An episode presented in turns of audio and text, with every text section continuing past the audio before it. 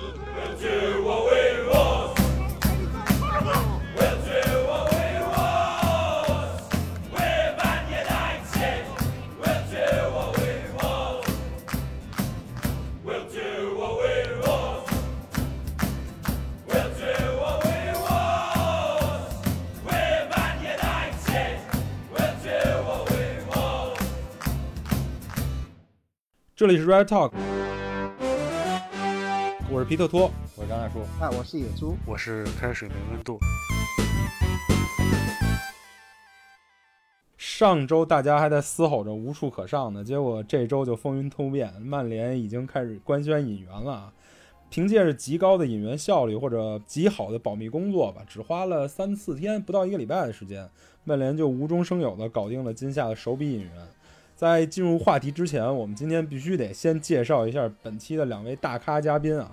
首先是大家的老朋友野猪老师，哎，大家好，我还是你们的小野猪。第一次来我们节目的开水老师，大家好，我是开水，很高兴能够来到红魔电台作为嘉宾。今天本台真是蓬荜生辉。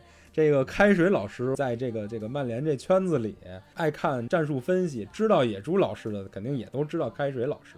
我都不知道从何吹起了，野猪老师，这把这机会留给您吧，您您给大家介绍一下开水老师。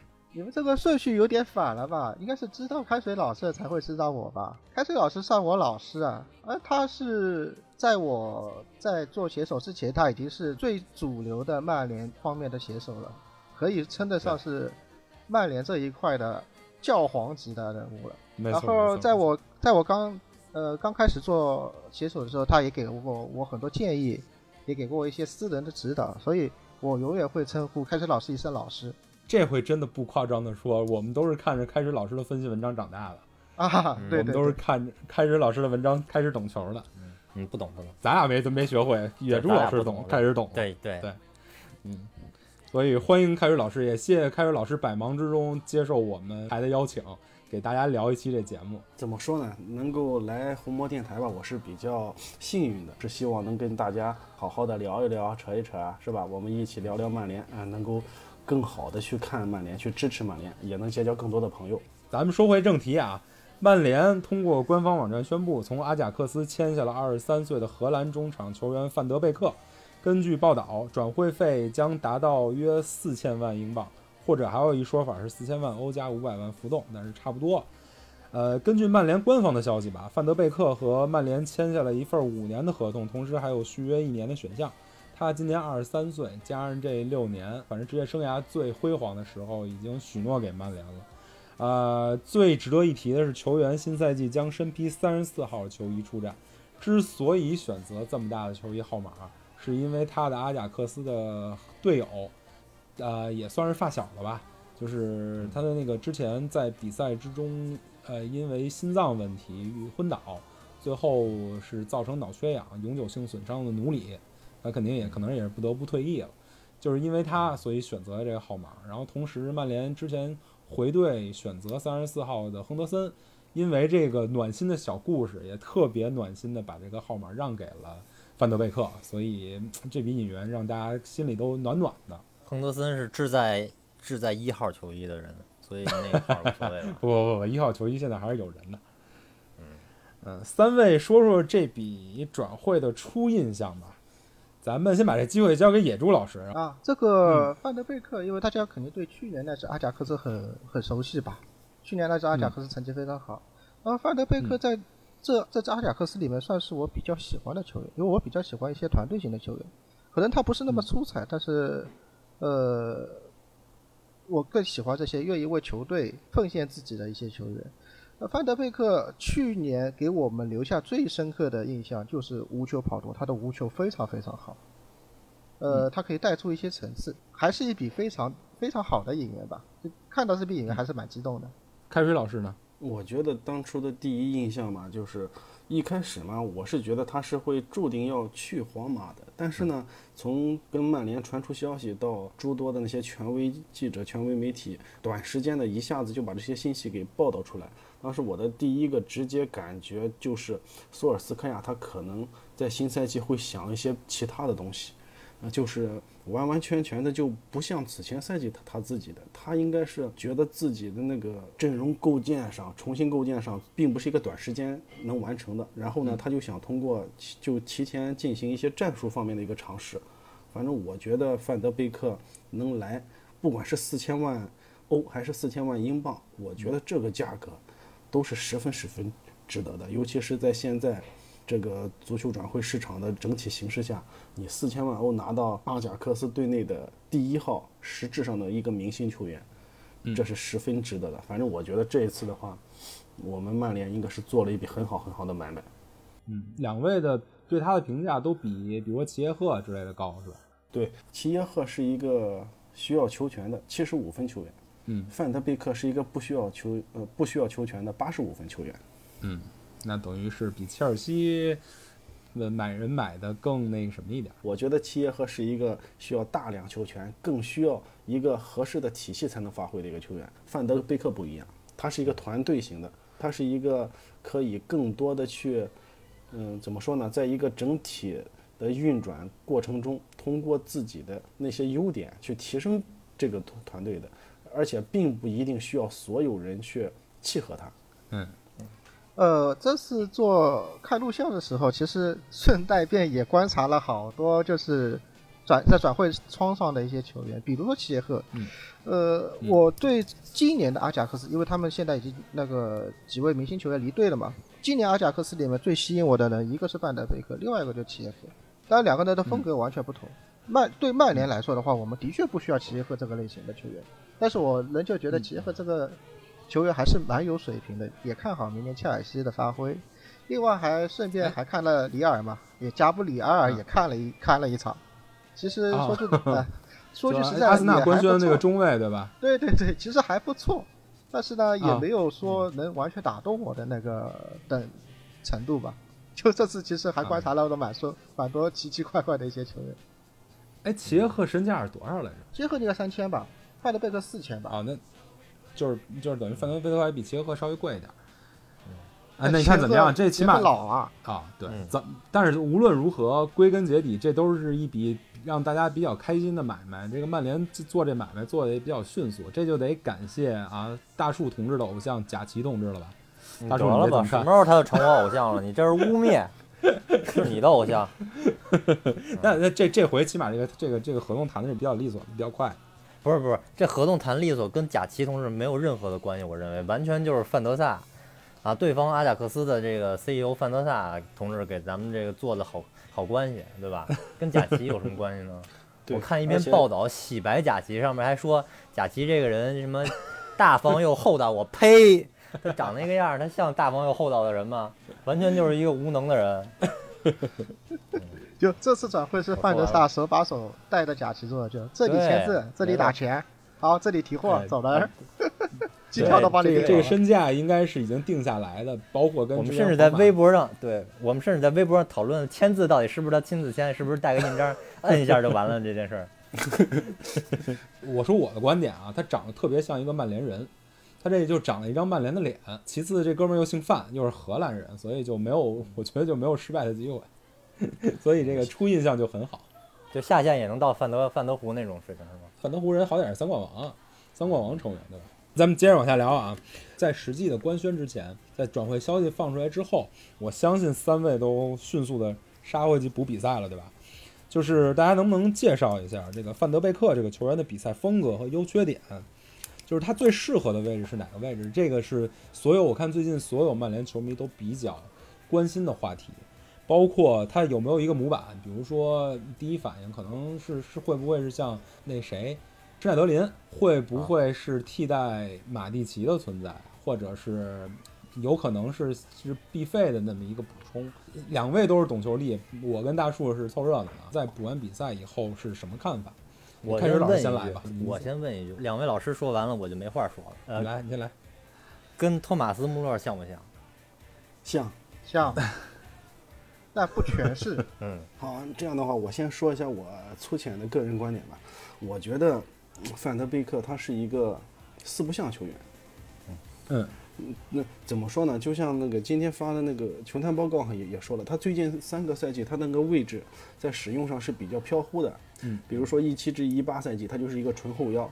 嗯，然后那个场均传球是四十五次多吧，但是呢，在那个阿贾克斯，嗯，高光的一八至一九赛季，他的场均传球是二十五点九次，这就是一个十分接近于十号位的球员所需要的一个那个场均传球数据，尤其是在阿贾克斯那个传控体系之下。嗯，但是呢，他展现出了他出色的无球跑动能力以及前插，所以说他是规避了塔蒂奇打中锋的一些那个对抗啊，包括那个。嗯，拉出来策应之后，那个进攻端的一个呃空位的一个短板，所以说他大放异彩了。也就是在这个时候，媒体与球迷都认定他是一个 B 二 B。但是呢，在一八至一九赛季，他是一个纯十号位球员；在一九至二零赛季呢，他又变化了，他的场均传球是三十九点五次。嗯，这就是说，呃，他的主要那个位置呢，也是四三三的一个右中场，也是那个四三三双双后腰，四三三中的一个右后腰。这就是说明了他能参与那个组织梳理或者是策应一下，嗯，但是呢，他的前插还是有那个保障的。在这种情况下，我一直觉得他跟那个此前的毕费是比较像的，嗯，呃，因为呢，阿贾克斯与当时普体的他那个组织呢，都有一个那个持球能力很出色的一个后腰，嗯。嗯，在那个普体呢，就像像敦比亚他们，嗯，在那个阿贾克斯呢，就是那个利桑德罗马丁内斯，而且呢，为了嗯，为了能够发挥那个持球推进作用，阿贾克斯那边甚至是使用过边后卫，就是那个马兹拉维，马兹拉维去客串后腰，保证那个持球推进能力。这种情况下呢，就让范德贝克在球场上他的主要的组织职责是一脚传球去策应分边。嗯，这发相信大家看了很多那个，包括那个传球数据，他往右侧的那个分球是占着主要权重的。对，右斜前方，对吧？对嗯对，右斜前方，他这样去去传。现在呢，要说他的模板的话，嗯，一九至就是上个赛季，他应该算是比较一个确定的，他就是一个右中场啊、或者是右后腰。嗯，呃，在这种情况下呢，他又又具有出色的无球跑动。你他的无无球跑动呢，像很像穆勒，很像毕费，但是呢，他却是在那个无球跑动上啊，更加的激进。嗯，比呃，比如说哈，就是像在一在一场比赛，应该是对兹沃勒，嗯，角球的二次进攻，当他看到他的队友，哪怕是后腰，呃，利桑德罗马丁内斯那么小的一个体格，去一对二进行争顶，他也是往那个右侧空位去跑的。这样的一个球员，他就是属于怎么着，不管如何，我就去赌，十次这样的机会出来一次，我就是给那个门将一对一。这样的球员应该是怎么说呢？说他激进也好，说他赌也好，但是呢，这种赌一旦是成功了，是十分十分可怕的。就是用那个百分之一去赌百分之百。嗯，他最适合的位置，我觉得应该还是那个右右中场或者是右后腰。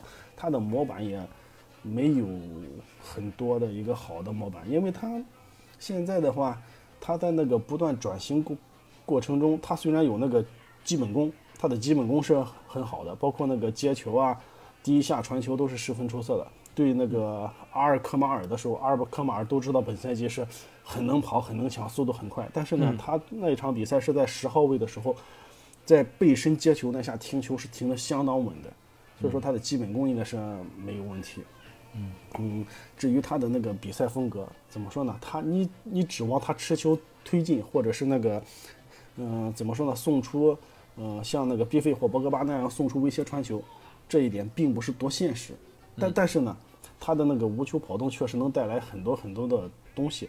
你说他是那个功能性的球员也好，你说他是那个，嗯，穆勒型的球员也好，但是呢，他又像毕费那样，他只要是跑到位置，他就会抬手或者是双手指向脚下去向队友一要求，可能是五次六次队友才能给他一次，但是他一直在那这样。如果他能把这种态度带到曼联来的话，我应该还是比较喜欢的，因为嗯，毕费就是这样的人，毕费就是在一直跑动，一直要球。如果曼联能够有两个这样的球员的话，那十分十分好。就比赛中看他那个看他的比赛录像，就印象特别深刻。他就不停的在要球，不停的在跑。他跑出一个新位置，两手一摊要球；他再跑出一个新位置，两手一伸又要球。无论前点后点，左边右边，他这个特点还是比较明显的。而且他还是属于那种在球场上不断去那个进行九十度转头的人。就是怎么说呢？哪怕是队友在那个后场由中后卫布林德啊，或或或者是那个其他人持持球，他会不断的去观察身后、观察身前、观察身后、观察身身前。我记得对有一场比赛，他就是，嗯，阿贾克斯四比零费耶诺德的嘛，八十八分钟，在那个十一秒左右的时间里，他完成了这种转头的动作，应该是十三次，那应该是最多最多的。我的天哪！这样的球员的话，我觉得啊，他比一般的那些中场球员，他的他对场上的局势的观察能力更强。因为我们都知道，你一名中场球员，你只要是不断的去观察，是吧？然后你就能表现的话，就能够有一个底线。有上一个这么喜欢 check shoulder 的球员还是埃雷拉呢，对吧？对，呃而且他比埃雷拉的那种观察的速率可能还要高。嗯，但是老师好客气啊，就说这一点。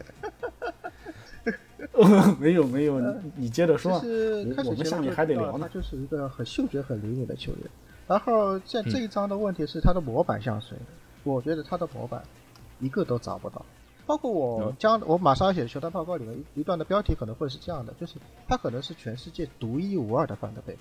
之前对之对对，之前大家都有呃猜测，哎，这是不是个埃雷拉？因为我也看到 Leslie 发的那两张那个后场出球的截截图嘛，包括我也看了斯比斯打夏西，他的确可以为球队提供出球点，他的出球层次，包括他出传球以后再跑跑位、跑空当，这些都做得很好，这是有埃雷拉的影子。但是看了更多录像以后发现不是，因为他大部分的时候他出球阶段是不回接的，回接次数很少，他是会像一个中锋要顶到前面去。就是他有没有可能成为曼联的埃雷拉？有，但他现在不是。又说到穆勒的问题，他是一个很好的无球跑锋，的确有二前锋的属性，他会在根据自己中锋的位置，特别是塔蒂奇这个喜欢游走型的中锋，他会拉出来，会他会跟着塔蒂奇的的位置进行互动，就是塔蒂奇在中中间，他可能会去前点，或者塔蒂奇游到前点，他慢慢的会游到中点或后点，就他的位置会根据队友而来动。这有为穆勒的样子呢，有很像，但是也不完全是，他的能力不仅仅这些。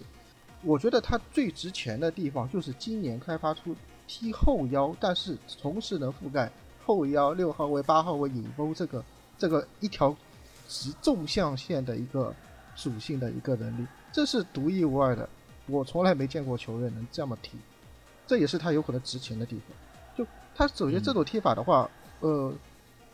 呃，用现在足球的话做个整理的话，就是他像一个八号位球员，但是他能防守回到六号位位置上去。那么这种球员你跑得多，你能到位，那当然是这是他的附加价值更好。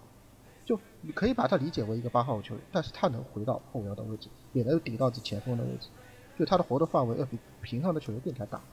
所以这个球员你要找个模板，我觉得是找不到的。他未来在曼联会担任什么角色？这要看索尔斯克亚来给他做一个定位，但是现在我们觉得我不能把话说太死，因为他的空间是非常大的。嗯大树你怎么看？最大的印象应该是这个球员脑子特别的聪明，嗯，踢球首先靠脑子，不是靠身体，甚至不是靠技术。他踢球是这个技术保证他下限，他他脑子一般都领先自己的这个身身那个身体和技术之前的，整个这个传接球都是一步到位，然后。一到禁区前之后，整个那个跑位那个感觉，包括和队友做做这个撞墙什么之类的感觉，有点甚至在禁区里那感觉，有点让我想起小豌豆来了。啊，嗯，有他前他会的前点后点迂回游走，观察对观察队友，观察对面中后卫。比如有我记得有场比赛，他看到队友中后卫有个小失位，那马上就跑到了正确的位置上。特别特别用脑子的这么一个球员。哎，你们仨这么说，直接给我说懵了。一个说是是功能很多，非常善于观察；一个说是全世界没有像他一样的球员；一个说是一个全场的补丁，甚至能像小豌豆一样一样在禁区游走。那我就是会有一个比较现实的提问，因为评估一个球员价值的最直接的办法就是身价。他无论是四千万镑还是四千万欧，他这个价格坦白说都不高。那各位觉得他在曼联这回来了以后，是应该踢直接踢首发，还是应该踢轮换，逐渐等待成长？这个刚才两位老师说的这个赛季他踢这个右右中场这个位置，我其实没并没有看见，我看的主要是上个赛季他踢十号位的这么一个，所以我当时得到的结论是可能主要还是踢 B 费的轮换这种。但是现在如果说能踢那个位置的话，我就不好说了，还是听两位老师的吧。这嗯，个这种球员一般性是不会卖的。就比如说你拜仁会卖托马斯穆勒吗？你曼联会卖林皇吗？不会卖啊。这种球员什么价值好？就聪明的球员永远可以跟聪明的球员在一起踢球。这种球队里面，你加入再更多的这种会阅读比赛、聪明的球员，都都可以加进去。呃，我已经为他设想过阵型了。这个阵型你们下面要聊吗？要聊的话就留到下面去聊。要聊要聊聊聊，你先憋着，我先听好听待会儿开水老师。嗯，反正四千万的话，这个身价肯定是不高。你想想啊，哪怕是四千万镑呢，四千万镑的话，四哪怕是四千万万加五百，是吧？这些都不高。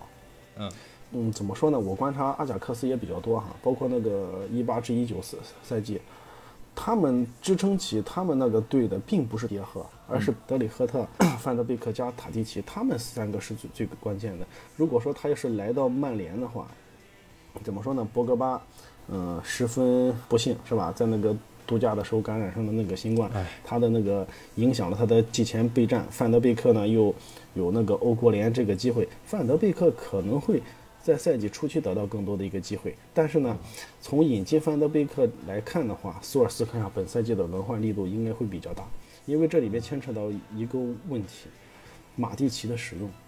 那个从那个索尔斯克亚刚上任的时候重用马马蒂奇，然后那个解放博格巴，到了后来埃雷拉走了之后，必须要那个博格巴回撤，去那个增加那个组织，再到复赛之后，马蒂奇又赢回了首发加赢得了一个新合同。索尔斯克亚最主要的一个问题还是怎么着？高位能有一定的控卫传传球能力，马蒂奇是十分出色的。但是呢，你有了马蒂奇之后，博格巴、范德贝克、比克加上 B 费，甚至加上麦克托米奈、弗雷德这些人的那个使用，就会陷入一个巨大的一个问题。而且呢，在那个嗯索索尔斯克亚在复赛之后，虽然是拿到了英超第三，然后欧联的四强，但是呢，大家对他的苛责都是死操一套阵容，然后缺乏轮换。这个问题啊，引进了范德贝克，他就会带来很多很多的组合变量，比如说哈，呃，马蒂奇加范德比克两个人是那个双后腰，然后呢，范德比克他的无球跑动就能够替代索尔斯斯克亚刚刚接手时候那个埃雷拉他那个跑动加那个侧影，然后前腰位置上有博格巴或者是毕费都可以。但是呢，另一个方面就是博格巴加加那个马蒂奇能够强化控制，强化那个身体机能上的对抗。虽然说要那个弱化那个无球跑动加那个攻防覆盖，但是呢，范德贝克他在前场的一个他在前腰位的那个无球跑动的话也会弥补，这样的话也能让那个 B 费进行一个轮休，再加上弗雷德他能够提升那个中场的一个那个跑动覆盖，尤其是在那个中位能够充分前踢上上抢，把他能够拖起来的情况下，弗雷德这方面的那个作用是比较好的。再加上麦克托米奈，他是曼联青训的一个现现有的一个标杆，再加上他也必须要需要比赛，曼联的这个中场他会形成一个赛季初期可能会慢慢慢慢的有很多套的一个搭配。呃所以说，范德贝克呢，他嗯，除了毕费加博格巴，其余的这些人可能都要先从轮换慢慢慢慢的开始，就看谁能够先抓住机会。嗯我是这样认为的。嗯，也符合索尔斯克亚一贯的用人方方法，就是所有人我都给你机会，最后谁能站得住，谁能立得起来，谁就拿到这这这这个机会。对，你想一想，连那个林皇加，呃，佩蒂加中塔西他们都在那个后面拿到过机会。尤其是小小佩，小小佩上赛季打前腰位置是打的最多的球员。我看到这数据的时候都傻了。对，所以说你能不能抓住，就靠你自己了。机会就就机会就在那儿，是吧？前面究竟是一块蛋糕，还是究竟是一块，呃，还是究竟是一块馒头，还是究竟是一块 shit？根据你自己的努力，你往三个方向跑。所以我总结一下您的观点，您的意思就是说，他肯定是没有一个像六幺八这么明确的战术位置跟战术角色地位的，但是他的出场次数可能会达到了一个首发的出场总出场次数这么一个水准，对，或者接近。呃英英超的话，二十七八场是保底，嗯然后整个赛整个赛季各项赛事三十四五场保底。嗯，这这当然这这是在没有伤病的情况下哈。啊呃，包括呃，如果说不是范德贝克加盟的话，格拉利什来了，他也会有这样一个数数据。下赛季的话，增加中场的一个轮换，这是一个趋势。啊，索索尔斯克亚要想改善现在他面临的一些那个舆论压力，他也必须要这么做。这个压压力不仅仅是球迷媒体的压力，还包括自己队内的压力，以及那个董事会管理层的压力。啊，所以我看了一眼他在阿贾克斯这过去四年的出场次数，最少的一次是一六一七赛季那会儿他还更小，是三十二场，最多的是一八一九赛季出场五十七次。其实其实他平均他大多数的出场次数也都是三十多场，他等于到明年在曼联也应该能拿到一个三十来场的这么一个出场次数吧，就是在正常的情况下，对，就是各项比赛加起来。对，所以对他来说，三十多场是保底。对吧？所以对他来说，肯定是有足够的表现机会，足够的出场、嗯出场次数，能保证他的成长。咱们深入到就是核心问题中的核心问题，他怎么跟六幺八共存？就是在或者在现有体系跟索尔斯克亚以前打过的战术里，他怎么融进去？怎么提升这个目前的水平？补充一点啊，有新闻报索尔斯克亚怎么说服范德贝克加入曼联呢？先给他画了一个大饼，告诉他未来球队会怎么发展，以及怎么使用他。的这个新闻里透露了一点是，索尔斯克亚可能会把他当十号位使用。这个你们怎么看？野猪先聊聊吧。呃，两个问题一个个说，就先说那个新闻报道的事情。这个报道其实一开始也是让我很抓狂的一件事情，就是，哎，为什么新闻直接说他打十号位？我看了以后又不像十号位。几个小时前吧，就是范德贝克自己接受荷兰媒体采访时说的，那个索尔斯克亚允诺他可以更多在禁区附近活动，但这个被记者写成了十号位是非常错误的，啊绝对不是十号位。记者的误读。对，但是如果索尔斯克亚保证他能在禁区附近活动，那是正确的，我认为这是正确的使用方法。然后回到你之前一个提问，就是他如何跟六幺八共存。首先嗯，先说不共存的情况下，就做做轮换。开水老师已经说了，他是个很合格的轮换，因为这个赛季他踢的是博格巴的位置，上个赛季他踢的是比费的位置，正正好好两个位置他都会，那就是可以即插即用，一点问题都没有。就他打两个人的轮换是一点问题都没有。谁不在替谁？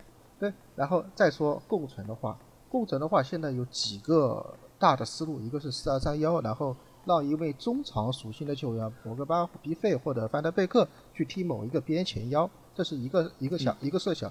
第二个设想就是四三幺二，我看到很多呃，包括媒体、包括球迷群体、包括微博上都有很大量的消息在说，猜测是四三幺二。四三幺二是个很合理的猜测，具体的话，我的排法一大部分球迷会不一样，呃，会比较复杂一点。呃，先来说简单的那个四二三幺情况吧。四二三幺我觉得是比较现实的，包括范德贝克、包括比费、包括博格巴都有都有能力去打一个边前腰的位置。呃，尤其是博格巴，因为他有局部支配球的能力，他个人控球以及他传回去球，在对抗情况下传回去球能力很强，所以博格巴的位置可能会前提。这样的话。呃，也要看对手强弱程度的。如果对面有一定水平的话，可能博格巴前提幅度不会太大；如果对手不强的话，那可能就三个人全部全部扔上去了，就后面把马蒂奇兜底就可以了。然后再说一下大家一直关心的四三幺二。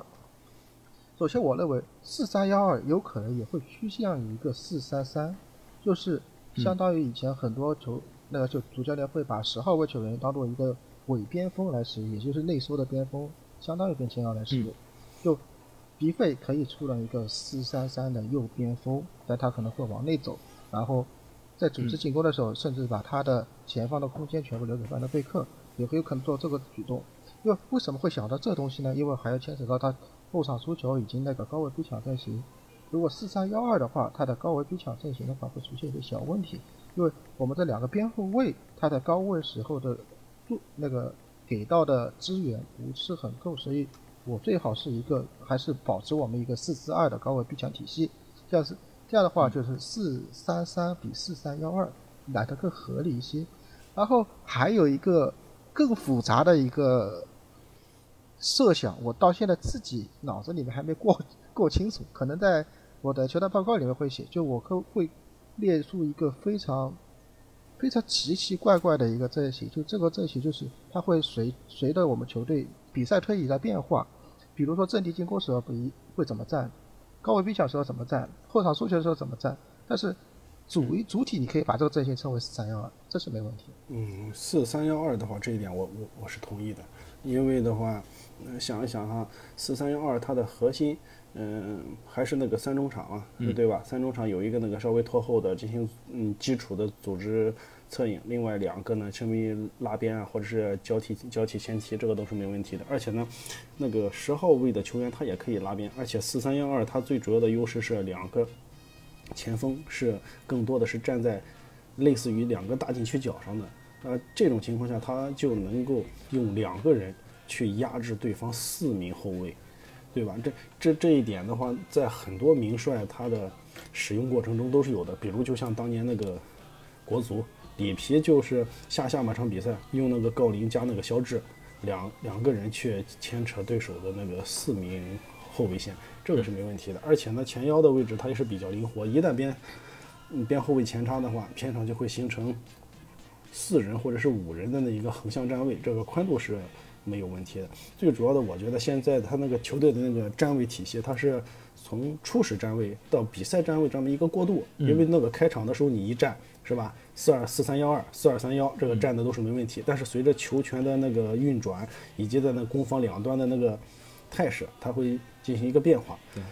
嗯，四三幺二的话，它可以过渡成一个四二二二，就是三三中场有一个人前期形成双十号位。嗯，这种的这种站位的话，索肖他一开始执教曼联的时候，也就是那个进攻解放运动的时候，嗯，也就是一换帅的开始一开始连胜的时候，哎一哎一开始的那个换帅积雪期，他就是马蒂奇加埃雷拉。嗯，然后那个博格巴前提到 十号位，增加一个十号位嘛，这样的都是没问题的。而且四，呃，四三幺二这个应该是一个固定的一个套路。嗯，然后呢，索索，我觉得索尔斯克亚不可能放弃四二三幺。嗯，四二三幺是他在那个呃一开始是那个本国挪威联赛执教的时候就确定的，但是呢，这个时候范德贝克他具备从那个右后腰侧影分到右侧，来到慢慢前提到禁区前沿，但从那个内部，然后再往禁区里面游动的一个趋势。而这种情况下，四二三幺的话，曼联的右边前卫是格林伍德，格林伍德他具备往里走的那个属性。嗯，对吧？一旦他往里走，他一吸引，范德贝克就可以在内部接到他想要的空当。如果格林伍德在内部进进行接应的话，范德贝贝克就会得到他更加喜欢的往禁区中路空档去前插的那那样一个空间，这些都是没问题的。我觉得新赛季的话，他与那个六幺八应该是不存在太多的呃共存问题啊，毕竟嘛有有轮换，哪哪怕是他。与博格巴搭档双后腰的话，博格巴承担更多的组织权重也行。毕竟博格巴从那个尤文到来之后，他那个从场均传球啊，包括那个其他的一些那个数据上来看，都是他都是增加那个组织权重的。在这种情况下，四二三幺、四三幺二，或者是那个这两个阵型充分演变，演变成一个实际上那个高高位主导控球的四二二二，嗯，都没有问题。反正范德贝克能够通过他的无球跑动来来到那个十号位，这样的话没有问题。而且毕费也能够回撤到那个右侧的内部高位去那个接球去远射。博格巴哪呃毕费回撤，哪怕是范德贝克回撤的时候，博格巴他的体格也能决定了他在禁区前背身做一些东西，没有问题，根本就不存在共存上的一个疑问。那就呃对，包括这两位都没有提到，就是上赛季打强队的时候惯用的那个三后卫阵容那三后卫阵容的话，范德贝克可能就会被拿下。就会被拿下。包括很多球探报报告啊 s t e n b o n 啊 h o s g o d 加上那个天空体育他们做的那些都说了，范德贝克可以给那个防线带来保护，但是这个保护是什么？保护是对方在那个边路进攻将要瞄准远端空间去打击的时候，范德贝克通过他出色的无球跑动去协防，去在禁区里面协防。范德贝克他。并不像坎特恩迪迪那样，能在那个对方那个高位冲击的时候，他去进行关键的拦截、关键的抢断，甚至是他在通过那个中呃右中场或者是右后腰去协防到内部的时候，协防到内部，他的回到中间的那个速率也是存在疑问的。我在那个三号早上发那个球探报告也那个提出来了，在那个很多比赛当中，他协防了之后，阿贾克斯的中路是出现一个巨大空当的，只要是对方在那个高位有一个那个出色的持球者，都会直接冲过阿贾克斯他那个逼抢能力并不算很强的他那个锋线，直接去去冲那个中路。在这种情况下，你要是用三中卫的话，就必须要用弗雷德。嗯，你要用了弗雷德，而且你你还要用一个毕费去做那个前腰，而且呢，另外一个中场必须要有出色的组织能力、长传能力。这个时候，博格巴是是不可能缺少的。嗯，甚至是那个那马蒂奇的那个出场顺位都会在那个范德贝克之前。反正我觉得三中卫体系的话，范德贝克应该是出场稍微相相对靠后的。嗯呃，我是觉得就是他首先大家一直吹他防守好，但是我看数据啊，包括看比赛，他的防守并不是很好，就正面防守不是很好。但跟开水老师说的一样，他的无球防守、无球防守意识，包括选位的意识、跟防的意识非常出色。就他呃不能作为一个纯防守后腰来使用，但是我认为他的防守能力还是比博格巴要好一点的，就防守位置感什么比博格巴还要好一点点。对，但是回到你如果打三中卫的话，如果他加马蒂奇加皮费，这个洗伤球能力怎么样？这又是一个呃小的疑问了。可能三中卫，因因为要打三中卫肯定打强队嘛，我可能觉得我也会把范德贝克拿下。嗯，那呃，咱们就是说的更直接点啊。但刚才两位都说了范德贝克在各个阵型下的用法跟作用，呃，说说效果吧。就是说他的到队能在去年现有阵型的基、现有阵型、现有打法、现有效果的基础之上，直接带来什么样的提升？太太简单了。就我们现在支配球的能力很，支配球的球员很多，就是做传球手的人很多，包括就大家一直在主张拉什福德怎么也这样踢啦，就拉什福德现在也会做一个呃偏组织型的球员，就他会拿球等着等着球员去跑空当，那很很强。嗯。以前只有卢克肖会，啊好，现在多了一个，这也算是解决一个阵地进攻的一个小小困境吧。因为我们现在缺少这种可以来回穿插，然后搅乱对手阵型体层次的一个球员。呃，之前在状态好的时候，就体能充足的时候，比如打那个伯恩茅斯打谢联，呃，我们两两个边的换位，包括低飞的前插非常非常频繁，就无球保留会很多，这对对面就防得很很吃力。但越到后面，我们踢的就越，特别以那个最后一场踢那个莱斯特那场，我们进行了很多身后球的尝试尝试，但是总是差口气，总是差这么口气。对他来了以后，我们无球跑动会更加丰富，我们无球跑动的一些嗯层次也好，体能输出也好，肯定对我们现有的打法就是有提升的。嗯，开水老师，怎么说呢？他来到之后吧，嗯，更多的我觉得还是我们的踢法会像一个英超级别的强队过渡。嗯，这个强队过渡，我的一个认识就是，你在边路进攻、边路或内部进攻的时候，你的传中必须是低平球加倒三角。嗯，曼联此前几个赛季啊，边路的时候都是单调的传中后点，对吧？基本上就是白传。嗯，对，呃，而且呢，我们又没有一个高空球能力出色的一个中锋，是吧？马夏尔虽然目前正在转型，但是呢，他在那个禁区内的争顶过程中，能完全压过的中后卫，也就是，嗯，克里斯滕森，嗯，对吧？那个头球让人印象深刻。对，但是呢，在这种情况下，曼联他的边路从那个复赛之后，包括复赛一开始连胜啊，他有很多的冲击那种选择的那种低平球，嗯，这就是一个很好的一个那个演变的一个进进程。包括万比萨卡此前被人家诟病的传中传中质量差，但是呢，在复赛之后，他英超也是有两个助攻的，为什么？那万比萨卡他有出色的那个身体素质，他这个身体素质能够保证在一对一的情况下，他能有传中的空间。嗯，有传中的空间，这种低平球的扫传或者是倒三角角的传球，如果有人能够捕捉到这个空位的话，是十分十分出色的。这个时候范德贝克他到来的话，他提升的应该就就更多的是这个，而且我们也看到了很多比赛，范德贝克他在那个中后卫持球的时候，他会根据场上的一个形势去前插。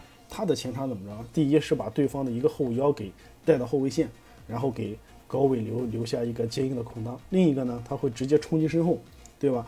曼联冲击身后，这应该是索肖的一个重要的一个策略，包括他那个上个赛季初期，对吧？提速去冲那个身后，让那个拉什福德带动那个反击纵深，这这些都是很好的。一旦有了范德贝克他这样一个无球跑动去冲身后带来的效果也是很好的。嗯，大树老师，我们不是老师，我特意翻到去年的索尔斯克亚刚接手的那场打卡迪夫城的那一场。啊，呃，那场踢的好像就是呃三四四三幺二，嗯，然后我脑中就把林加德换成了 B 费，然后把埃莱拉换成了呃三十四号，范范德贝克，啊。哎对，然后我就大概能想象到接下来就是全全都招呼上的时候，这这这个这个比赛大概怎么踢了。我就真真担心这前场这几个哥们儿就跑拉了胯了，肯定是各种各种穿插跑位，各种配配合什么之类的。嗯，呃，还有一会打得个非常花，对，对还有还有一点就是要提到，就是马夏尔的问题，就马夏尔他需要他更出来更多的出禁区，做一些无球的侧翼，做支点的一个嗯背身的侧翼，这样就就是塔迪奇的那个作用。对对对，这样的话就球队对对对，层次就丰富了。而范德贝克就嗯包括开水老师之前说的，就是我要为什么我们复赛后那个倒三角传中那些打得多了，就是因为我们层次丰富了。就卢克肖可以提供层次，那马夏尔也可以提供层次。就我们在局部里面，它可以提供几提供几种层次，这样出球点就多了，然后这样子的话进攻就打活了。但越到后面，可能体能的问题就无球跑动我们少了，这就是一个小问题。阵地战也是一个小问题。范德贝克可以弥补这些问题。那除此之，对我我我们家我们家林皇是不配有提名嘛？啊，也 然后那个那个那个大树老师之前说的嘛，这第一场打打卡迪夫城四三幺二踢得多好，林皇踢得不好吗？对那场进俩球呢那场，是吧？后面就不进了开玩。笑的，开开玩笑的，开玩笑的。林王说不定就走了。那说说以此以以此来衍生的引援问题，各位觉得这个范德贝克来了以后，就是解决了这个夏天需要解决的所有问题了吗？因为桑乔本来大家都说桑乔是这个夏天最重要的一笔引援，可是桑乔这笔引援现在已经陷入了一个特别僵的僵局，甚至有可能根本就完成不了。那除此之外呢，范德贝克来了以后，会不会带来一系列的引援思路上的变化？首先，首先问个问题，桑乔我们聊不聊？聊的话，我可以再聊一集，不是桑乔人不来，你聊你聊 没什么意义。那就不聊了。简单聊，简简单聊，简单聊。概括一下，概括一下。呃，因为我在写球队报告的时候，包括我在看录像的时候，也会想到一个很重要的问题，就范德贝克他作为一个后腰前插到中锋的位置上去包抄，会带来一个最大的问题是什么问题？在由攻转守转换的时候，他的后腰位置百分之一百是失位的。对，所以，所以说曼联在范德贝克砍那个下树以后，马上传了一个名字是谁？乌帕梅卡乌帕。乌帕对，我们现在急需一个上抢型的中卫，所以这个引援思路是一脉相承的。这绝对不是我们看中这个球员强，我们就一定要想去买他，而是买了范德贝克以后，他需要一个上抢型的中卫来保护他身后的位置。包括球队，我我的球队报告里面会写这个工作现在是谁在做？就阿贾克斯是谁在做？那个呃布林德在做，维尔特曼也在做，就他们会在转换的时候，他们顶中锋会顶得很很靠前，会顶到三区的位置。进攻三区的位置，就是因为他们知道这个位置一旦让人家过去后，他们阿贾克斯后腰线是绝对是空虚的。嗯，所以我们非常需要这么一名上抢型的中后卫，也就是乌帕梅卡诺，它的重要性就是这。其实市面上好的上抢型中后卫已经没多少了。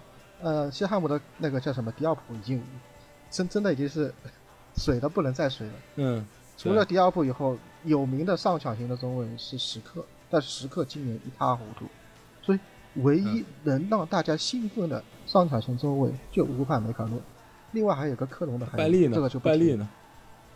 拜利，拜利，拜利首先你得上场，第二他今年的状态一落千丈，跟时刻一样非常差，就你不能用用用他高光的其那个叫什么高光赛季来评价他未来，你我必须要用他今年的赛季、今年的成绩来评价，今年他的成绩不行，所以我认为就是范德贝克后面如果乌帕今年如大概率是买买不来的，那可能我们得硬撑撑一个赛季，然后现在跟乌帕已经在。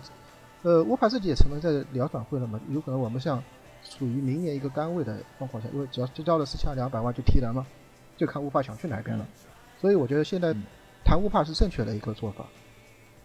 然后呃，今年的就哎，我现在我我我觉得我现在我觉得我现在应该打断你一下，野猪老师，啊，就是既然说到乌帕的转会，乌帕的转会这两天也在传，我这两天也做了一些功课，关于乌帕的转会，我觉得咱们可以拿开来说一下。呃，据我现在查到的手头的资料啊，这个乌帕今年是进行了一次续约，然后包括红牛也向外外界释放了他们这个为什么今年要做这么一次续约的理由。他们的理由是今年想要留下乌帕，就必须要进行这么一次续约。这个续约除了留下乌帕一年以外，还把乌帕在下一年的转会，呃，就是转会解约金。从五千多少万减减到了四千五百万，就是说，如果从下个赛季下就是明年夏天有人要买它的话，直接四千五百万欧就能提货拿人。然后红牛一直是这进个思路啊行了这么进行了这么多的操骚操作，最终的目的，红牛就是想要多留乌帕一个赛季。所以曼联在目前的情况下，对，所以我的意思就是说，曼联在目前的情况下提乌帕是非常艰难的事儿。呃，你多加个，比如说你在四千五百万身价上多加八百万或者到一千万买人一年，我估计红牛也也看不上。如果你要是呃把这个预算加到六千万、六千五百万的话，首先你是一大头，因为明年就能四千五百万提货。呃其次，你这个这个赛季的预算能不能有这么多？能不能拿出这么多钱来引引进中卫，也也需要打一个问号。对于红牛来说，它一直是这样一个理念，就是我用时间，我只要我要的是时间，我能做预售，嗯包括他卖给呃利物浦的凯塔也是提前一年卖，但是我必须要用你这一年，就是嗯我为了成绩，后面我可以做预售，就后面我知道它的市呃市场转会价值可能会有做下降，因为他的合同年限在下降，所以我没关没关系，你球员不愿意在我这边长长待没关系，但是我今年一定要打出成绩来。他在那个凯塔的转会上就这么做的。当然，现在乌帕也是这样这么样处理，就是我认为你今年一定要强砸乌帕可能性很低，而且乌帕对所有球队来说，就所有潜在的买家来说，都是一笔都都是一个不小的赌博，因为他过去有个伤病史。呃对，，如果。对，如果你这个赌的太金额太大的话，当然有可能一下子他有可能是未来的世界第一中卫，也有可能对，当然也有可能是直接打水漂，所以呃四千两百万就明年明年再买是个很合理的选项，今年可能就得硬撑了。当然也是给林德洛夫、嗯 再给他一年机会，如果小林子你再不争口气，那就危险了。啊，然后其他的所以你你还要聊聊吗？呃，也聊聊聊，接着说。要聊肯定聊上桥了，最最有可能啊就是上桥了。桑乔的话，我仍旧是这个观点，就是我还是这名球员是可以可以符合就符合索尔斯克亚战术设计的球员。呃，就算范德贝克来了以后，你如果引进桑乔，那就是很简单的，范德贝克做六幺八的一个厚度的一个保证，然后再呃保证现在四二三幺体系不动。那这样的话，看上去是非常非常非常非常美好的一个愿愿望。就当然这个价格的问题，算了，多的话就不说了，因为这不是主聊桑乔。不是意思就是说，如果要是范德贝克来了的前提下，如果再加一个桑乔，甚至可以把中后卫往后拖一拖。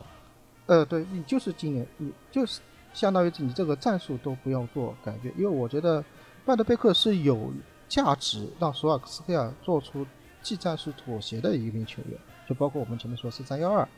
但是如果你同时买了范德贝克加桑乔，那就不用做妥协，继续四二三幺打到底没问题。嗯，因为你这完全这前面的厚度也够了，大家轮换也够了。凯瑞老师，而且还是说吧，这句话我憋得不大舒服。我觉得啊我的观点是从来没在其他地方提过，就是我认为桑乔今年被法夫尔智障了。其桑乔今年的表现，他数据很好看，但是他今年的表现不打动人。但是我还看了桑那个多特蒙德去年的比赛，去年那个张桑乔我更喜欢。但是我记得是赛季初，好像德美有做了一个呃讲解视频，说法夫尔要求桑乔踢得更加保守，就不能冒险。所以桑乔现在是这么踢的，他数据是很好看。这样的话，现现在这个踢法就对桑乔本人、对多特蒙德来说是不是好事？我认为不是好事。对球员的发展、对球队来说也都不是好事。但是他能包装出更好看的数据。嗯如果桑乔再这么踢，我可能 估计曼联都都可能没没兴趣了。嗯，是对我从多种渠道上都说今年桑乔的表现跟桑乔的作用比去年有大幅度下降，对于他的估值也也有所影响。包括对球队来说，我觉得也是有问题的。对球队来说也是没没好处的，除了对数数据好看以外，没有任何好处。因为多特蒙德现在最缺的是什么？缺的是阵地进攻，缺阵地进攻能力。嗯所以桑乔他去年是一个锋线，去年是一把尖刀，但是你现在非要把他怎么说呢？不让他去捅人，让往用更保守的办法来踢，这样的话他在进攻当中的就阵地进攻当中的锐利度是的确会有下降。行，是话止桑乔的话题话止于此，话止于此。好你你你那就不该憋还是得憋憋。咱万一桑乔到时候来了的话，咱可以好好的完完整整的分析一遍。我跟那个野猪是一样的，我就觉得应该买中卫。嗯，怎么说呢？林德勒夫足够努力，但是呢，曼联作为豪门，经受不起一个五场表现出色、一场表现糟糕的中后卫这样带来的一个后果。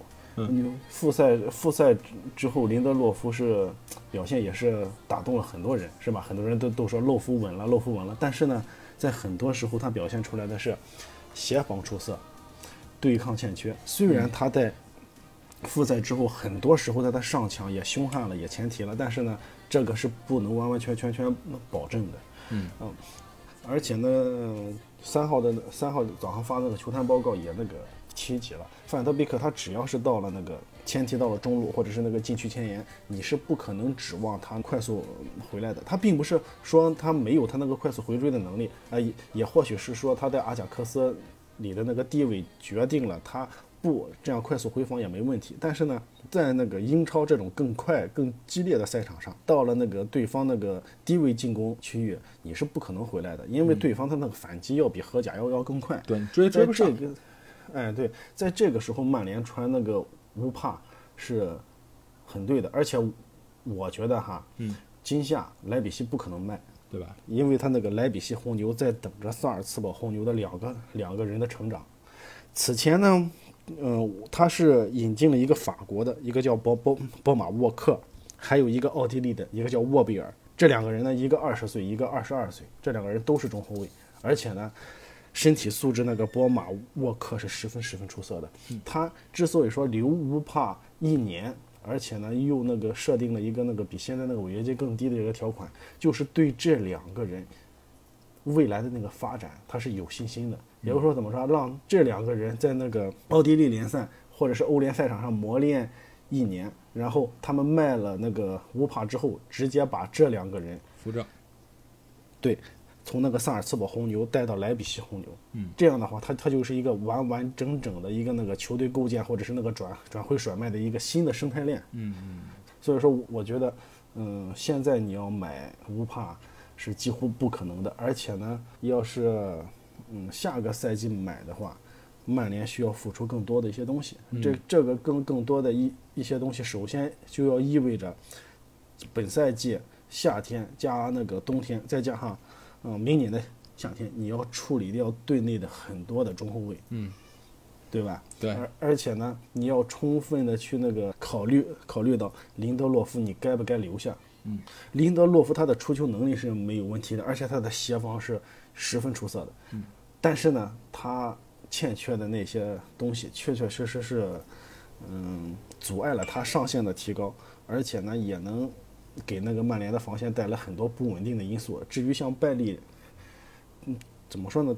就这个赛季吧，如果曼联不引进中卫，林德洛夫的那个考验可能也比拜利要更大。拜利的话，怎么说？他只要是健康，慢慢找到状态，他能带来侵略性。嗯，那这是在英超赛场上十分重要的。但是林德洛夫，你这个赛季你要是再练不出来侵略性，或者是在关键时刻再因为对抗出现问题的话，那你可能走的比拜利要是要更早。嗯，非常。所以说这种情况，嗯，想要引进乌帕，只能是更多的去期待曼联的那个中后卫的那个重建能够更加快一点，也能够期望像在那个萨尔斯堡的多马沃克或者是那个沃比尔，能够让那个莱比锡红牛能够决定出去出售乌帕。反正曼联的中后卫必须要进行换代了。两位的思路都比较统一，就是需要一个上抢能力足够、侵略性更强的一个中后卫，其实就是一个以乌帕为模板的一个中后卫，但是乌帕现在又买不来。呃，除了中后卫之外呢，其实还有几个名字我不太理解，比如说迪亚哥，这个我不太理解为什么会跟曼联扯到一起，迪亚哥不可能，对吧？迪亚哥他他是一个防守被忽视的一个球员，但是呢，他必须是双后腰，他才能发挥作用。嗯嗯，而而且呢，你要了迪亚哥的话，弗雷德必须走，嗯，对吧？而且现在弗弗雷德他在曼联正是一处于一个。嗯，度过了最开始的那个困难期，慢慢慢慢提升，而且能在三中卫体系下，嗯，那个中场带来一个前提保护的。嗯，说实话，曼联可能不可能放弃那个弗里德，所以说迪亚哥这个也就是抬一下。所以您您的您的看法是迪亚哥方面拉曼联进来给自己抬抬一级，对，嗯，野猪老师怎么看？嗯，迪亚哥是我很喜欢的球员，又来了。就这种球员我都蛮喜欢的，就。呃，脑子聪明的球员我很喜欢，但是呢，问题是如果不买范德贝克的话，还是有空间吃下迪亚哥的。但买了范德贝克以后，那估计就没空间吃下迪亚哥了。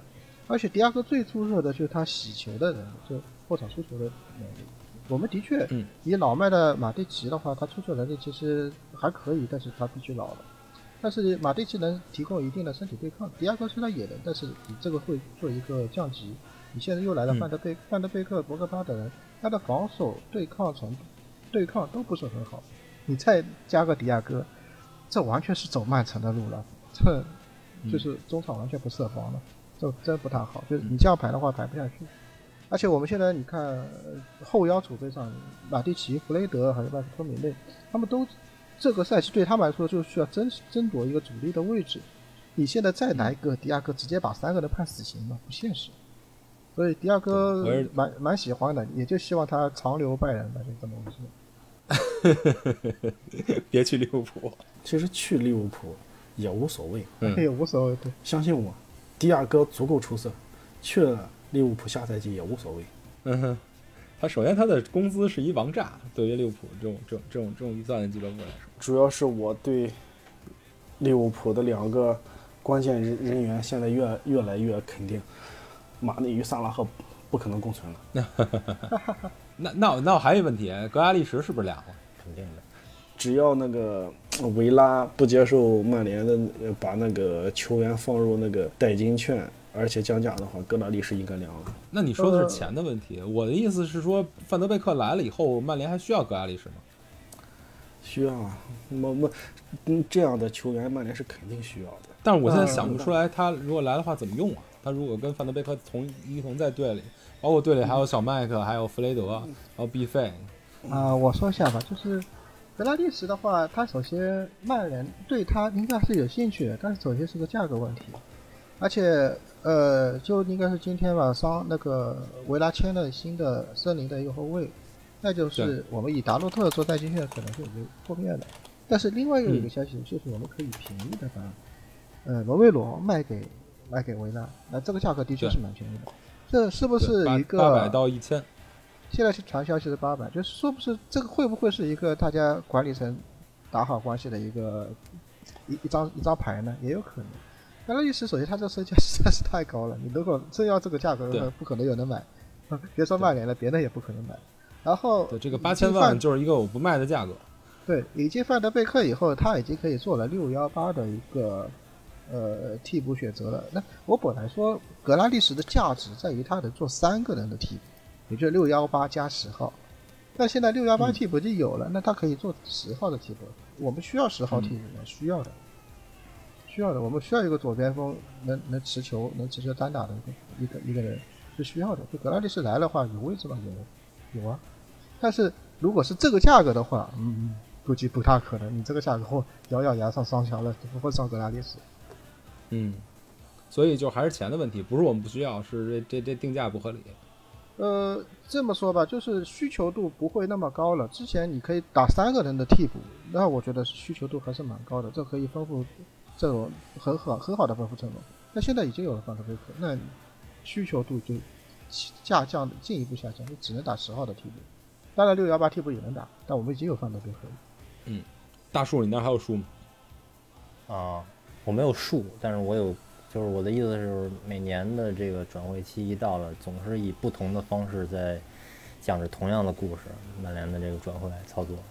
今年我觉得整个这个转会动向就是以这个桑乔这块儿，本来大家想跟他们好好聊，然后突然给你来来这么一刀，本来计算的好好的现金加分期，再加上这个条款，我把它拿下，然后整个按照这个按部就班的走，然后多特蒙德非给你来那么一下子，包括他那经纪人，然后现在呢又到又到了考验曼联的这个德战组和贾奇同志这这个包袱这儿了。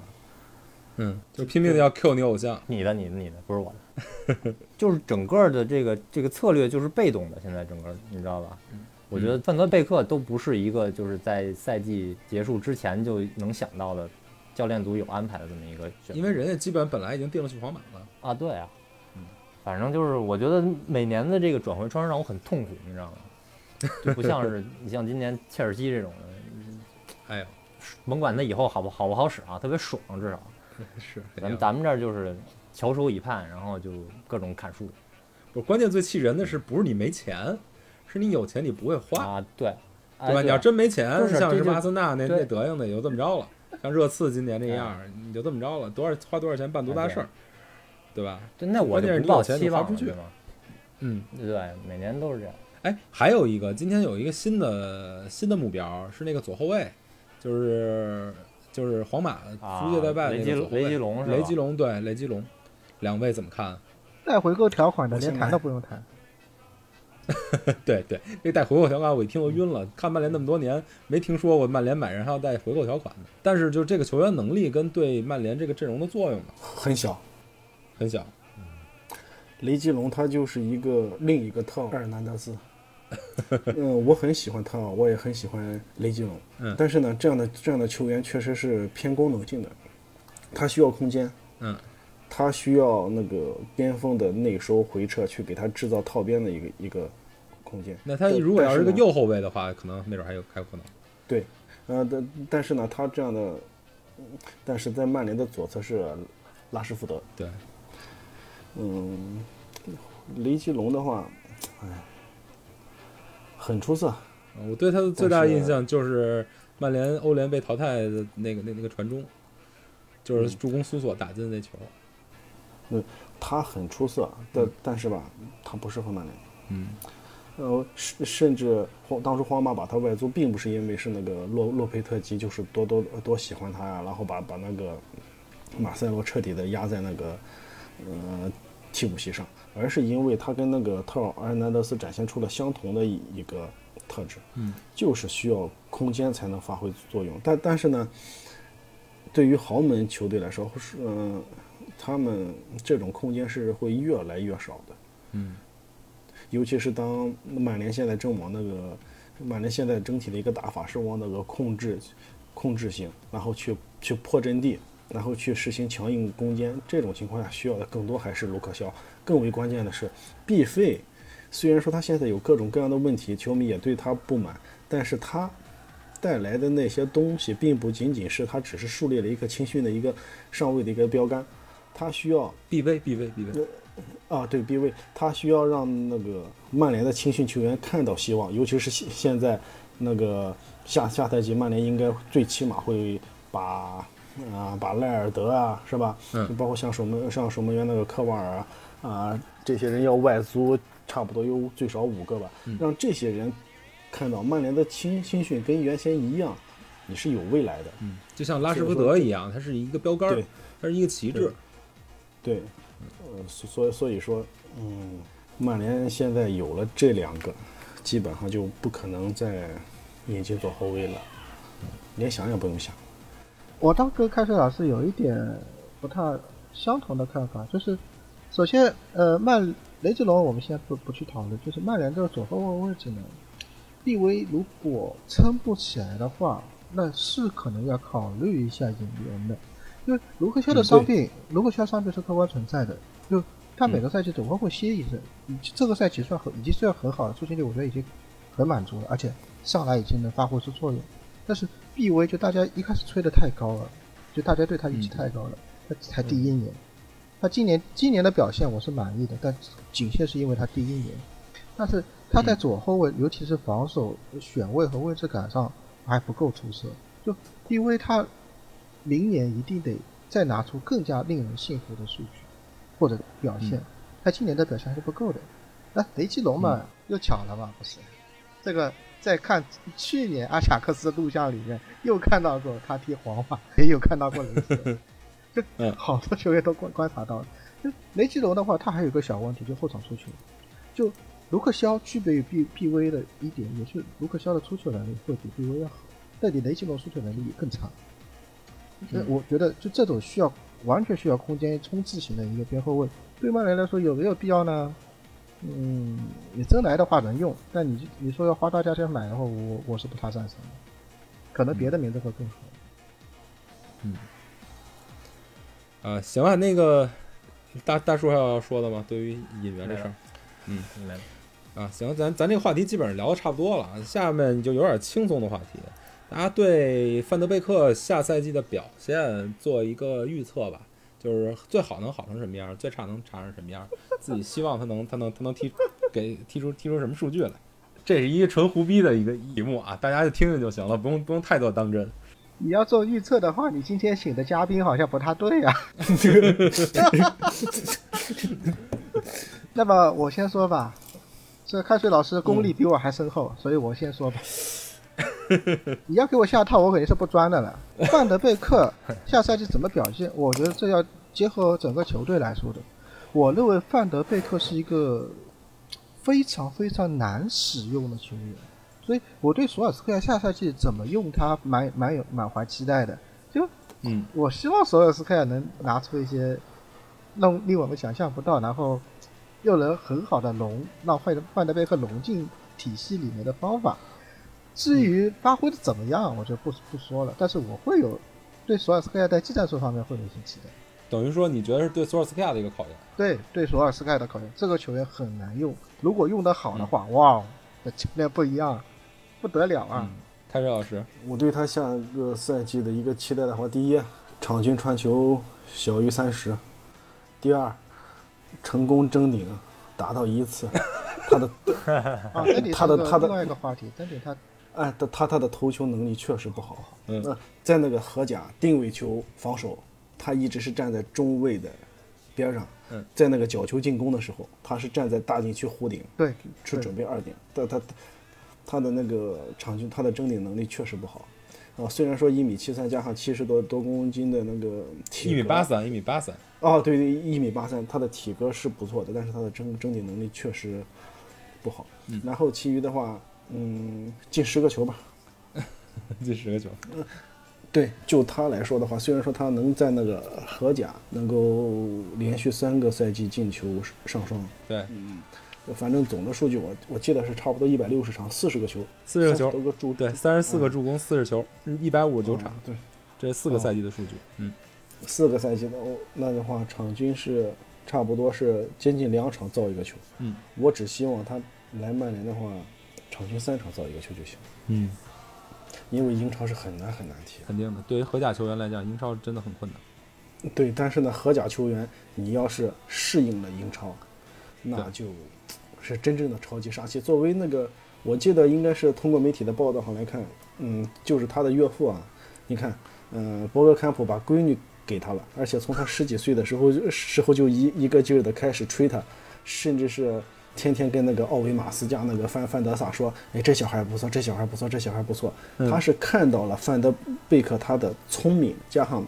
他的一个各方面的能力都有那个可塑性，这样的球员，我觉得他来到曼联不可能像德佩啊，像那个布特纳这样。我觉得保底的话，应该嗯是说谁比较好，肯定不能说说他是那个范尼，但是呢，起码应该，嗯，是能够给人带来像斯塔姆啊那样的感觉。嗯，他就是真真正正的能给你带来一个数据上直观提升的一个人。反正我比较看好他下赛季英超进球上双。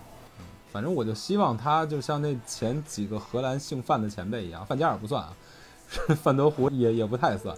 除了那几个人以外，就这些荷兰的姓范的球员一样，给落下自己属于曼联的印记，就属于你一听这名字就说他是一个曼联人，代表了曼联气质。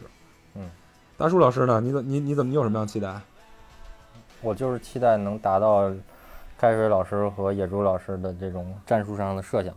我估计现在索尔斯克亚那个 FM 二零二零正疯狂运行当中，各种打。这期咱们就聊到这儿。现在有一个临时插入的话题，就在我们聊录这期节目的此时此刻，呃，发生了一个事儿，就是 PPTV 跟英超解约了，下赛季我们没球看了，所以这个事儿还要需要进一步的关注。这个两位大概对这件事儿会有一个什么样的看法？你放心吧，英超从来就不会缺席，嗯尤其是在现在的这种情况下，下赛季我们有地方看。嗯，希望那个苏宁国米那个越做越好呗。真狠，真狠。行，那这期就节目就这样，谢谢各位，谢谢两位老师大驾光临，然后咱们希望咱们以后有机会再一块儿聊天。以以后过来，以后过来，好好好。我这句话记着啊，这句话大家都听着，不要背行，就这样，谢谢大家。好，再见再见再见。